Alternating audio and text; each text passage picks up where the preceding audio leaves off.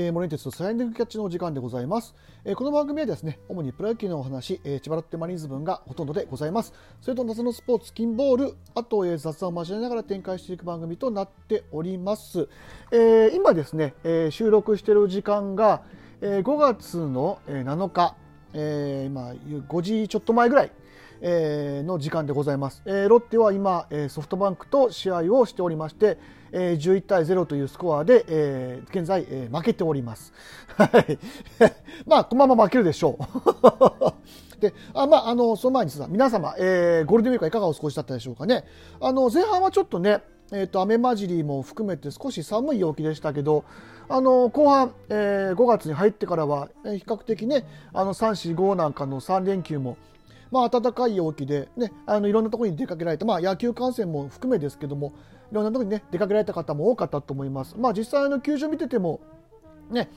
非常にあのお客さんも入ってましてあなんかやっとそのねまだ声は出せる状態じゃないですけども、まあ、あのいい時のそのねあの日常というかあの活気がある時のそのプロ野球が戻ってきたかなというふうには、えー、感じる日々でございます。まあ、であのさっきの話に戻るんですけど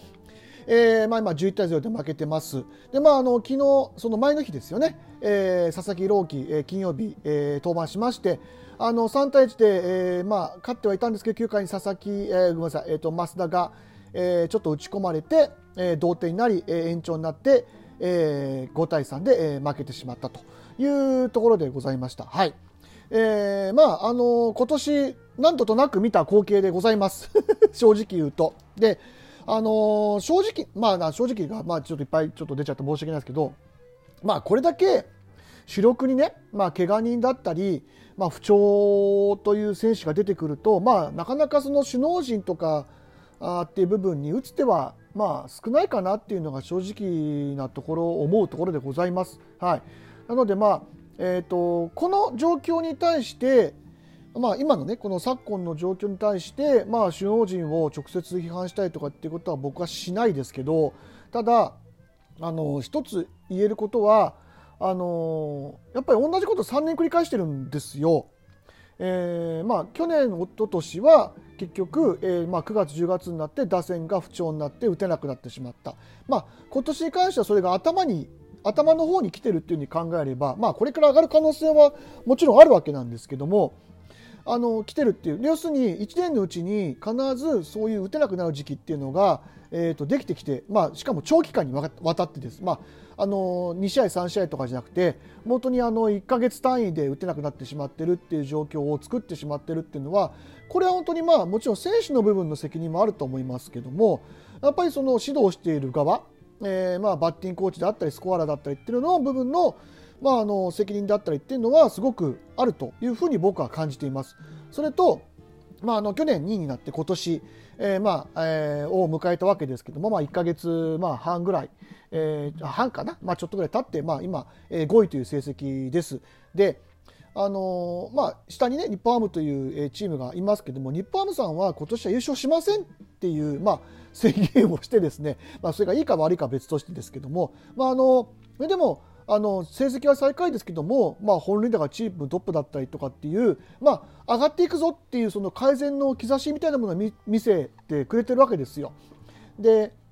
そういう部分で言うとすごく希望を感じます。でロッテに関しては今5位という成績ですけども、まああのね、ピッチャーもね、まあ、佐々木朗希という、まあ、とんでもない化け物が出てきたりだとか、あの先発が去年あんだけ悪かった先発が急に今年になって改善したりだとかっていう風な、まあ、そういう兆しは見えてるんですけどもとにかくまあ打線が打ててない。で、え本来出てきてほしい、えー、まあ、出てきてくれないと困るような打者が出てきてくれてない、えー、でまああの要するにホームランだ、まあ、長打だったりいわゆる、単打、まあ、安打数っていうのを、まあ、割と外人と、えー、ベテランに頼っていた、まあ、ツケが今になって、まあ、あの出てきてしまっている、えー、という状況で、まあ、その外人2人が不調で1人は、まあえー、回を打っていてもう1人が、えー、今下で調整、まあ、2軍で調整中というところ。になってしまう、まあ、これだとまあ本当にまあ勝てる気がしないっていうのが 正直なところで、まあ、毎回毎回同じような試合を見させられてるっていうのが現状です。であのまあ、やっぱりそのバッティングコーチとかっていうのの責任もあるとは思うんですけど、まあ、やっぱり今年になってねそのまあ井口監督だったり、まあ、いわゆるその経営陣、えー、まあ首脳陣だったりフロントだったりっていうのが、まあ、今年は優勝だなんていう、まあ、ラッパを吹いてるわけですよ。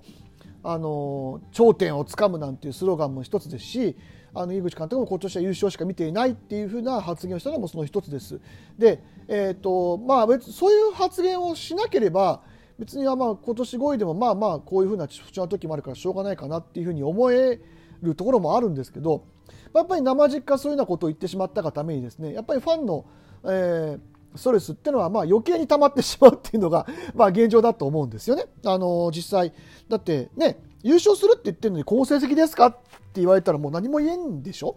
今ね球団側からしたら。であのだったらもう若手に切り替えるっていうこともあのそう優勝っていう呪縛がなければ切り替えやすくできてると思うんですけど、まあ、あのしようとはしてる感じはあります。まあ、高部あんまね、その代役で使ってうまくはまりましたけど、まあ、あの和田幸四郎をスタメンで使ってみたりとかっていう兆しは見せてるんですけどやっぱりその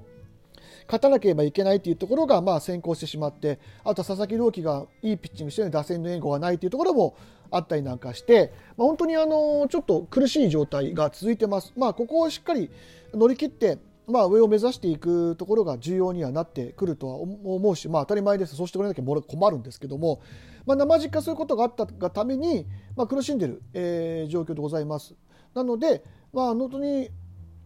うんまあどういうふうにするのかっていうのは分かりませんけども、まあ、もしまだ優勝っていうところを考えてるんであればやっぱりあの外国人のバッターの補強だったりとかトレードだったりとかっていわゆる、まあ、その少しでもやってますよっていう形を見せていかないといけないかなっていうふうにはあの思います、まあ、去年は実際そういうふうにやってトレードで当たったわ当たった実績もあるわけですからね、まあ、もちろん水面下で動いていると僕は信じたいですけどもあの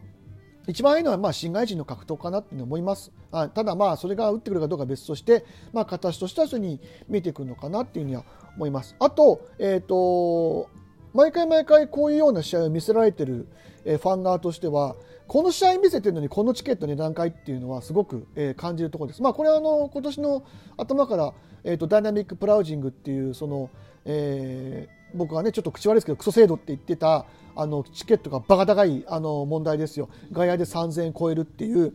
で、そんだけのチケット代を、えー、出してるの、あの払わされてるにもかかわらず、この試合見せられてる僕らは、あのやっぱり何かしらの 意見を出さないといけないなと思うわけですよ。はい。じゃ、まあ、で、あの、僕は今年まだただチケット、まあ、いわゆるスプリングチケットですよね。で、1回しか僕は試合見に行ってません、ロッテ戦は。で、えー、一応ちょっと来週ぐらいに、えー、大阪に、行く予定があってそこでオリックス戦を見ようかオリックスロッテ戦を見ようかなというふうには考えております。はい、あのちょっと今申し訳ないですけどホームで試合を見ようって気にならないです。はい、あのー、それでも見に行く人は行っていただいて全然構わないですし、あのーあのぜひ楽しんで、まあ、行くなったらもう楽しんで見に来ていただきたいというふうに思いますけどもちょっと今のこの試合チーム状況の段階では僕はあの値段を払ってチケットを買って見に行こうというふうには残念ながらちょっと思えない。まあ、あのひょっとしたらその、えー、と5月の終わりぐらいのその交流戦の阪神戦は、まああのえー、と僕ら僕はね、えー、と普段聞いてらっしゃるそのタイガースキャストのえー、お仲間の方とかがいらっしゃるみたいなので、まあ、その方の挨拶ぐらいでは行こうというには考えてますけども、えあのー、そういうような形のいわゆるきっかけがなければ多分フラッと行くってことはしないだろうなっていうのが実際です。はいでまあ、本当にこの状況マジで、えーと、チームは考えていかないと、まあ、あのバッティングコーチのあの変更、まあ、配置転換だ変更であったりだとか、まあ、外人の応供とかっていうのを、まあ、ちょっとごめんなさい、尻滅裂な、えーと、流れになって話の流れになってしまいましたけどもしっかりこういうところを、えーと、見せていかないと、あの、チケットが高いは試合はヘボいわだとファン来ないですよ、本当に。ええあの僕は実際そう思い始めてきてるわけですから、はい、あの本当にちょっとその辺は考えていただかないと、まあ、せめてあとやっぱり500円とか1000円ぐらい。これ実際あの他球団のファンの方からの意見も聞いてもすごく評判が悪いんですよ。チケット代がいきなり上がったっていうので。でこれあの球団側から納得できる説明ももらってない、えー、まあ、発表されてない状況なので。はい、ただただ高い値段でダメな試合見せられてるっていう状況です。はい、本当ちょっとここで考えないと、えー、えらいことになるよ佐々木朗希だけでは客は集まりませんよっていうところを、えーのお話をさせていただいて、えー今日はこのぐらいに したいと思います。まあ、半分ぐらいちょっと愚痴の、えーすいません、話になってしまいましたけども、まあ、でも本当に今のロってこんな感じなんで、一刻も早く、まあ、あの、ね、えー打開策を練って、まあ、改善に向かって、またね、えーいい野球を見せてほしいなというふうに思うところでございます。はい。えーというわけで、えーお聞きいただきましてありがとうございました。えー、森ンテスでございました。失礼します。